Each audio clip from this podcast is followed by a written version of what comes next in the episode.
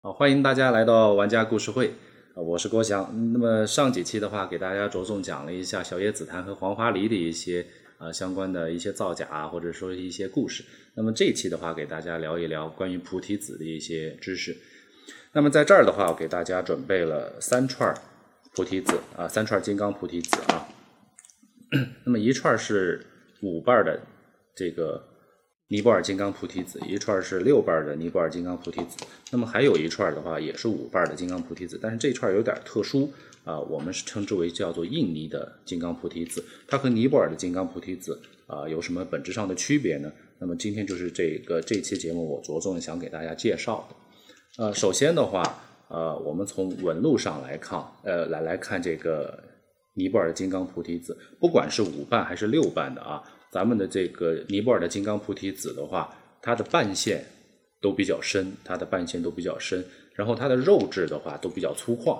有的肉质很厚实，有的呢则就这个就是说比较突兀一些啊。这个根据金刚的好坏啊，那么当然是肉质越好的啊，咱们在这个金刚菩提子的这个质量上的话，肯定会更好一些。那么从这个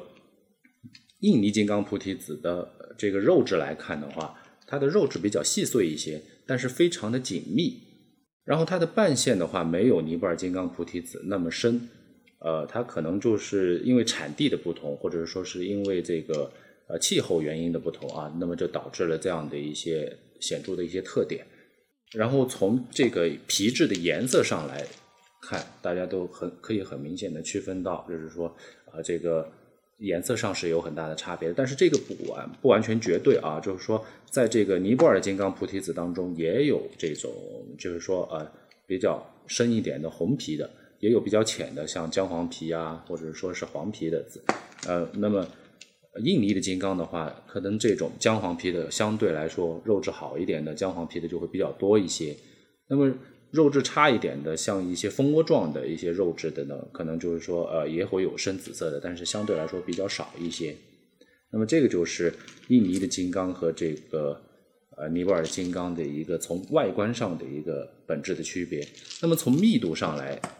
看的话，尼泊尔的金刚和印尼的金刚也有比较大的区别。那么印尼的金刚的话，像这个印尼的金刚的话，它的密度。相对来说，比尼泊尔的还是要稍微差一些。那么它从直观的一个手感上啊，都能比较呃明显的区别出来。同样尺寸，这两串都是差不多二点零的这个尺寸。那么尼泊尔的这个金刚的话，它的重量或者说就是我们称之为密度啊，就是说要比这个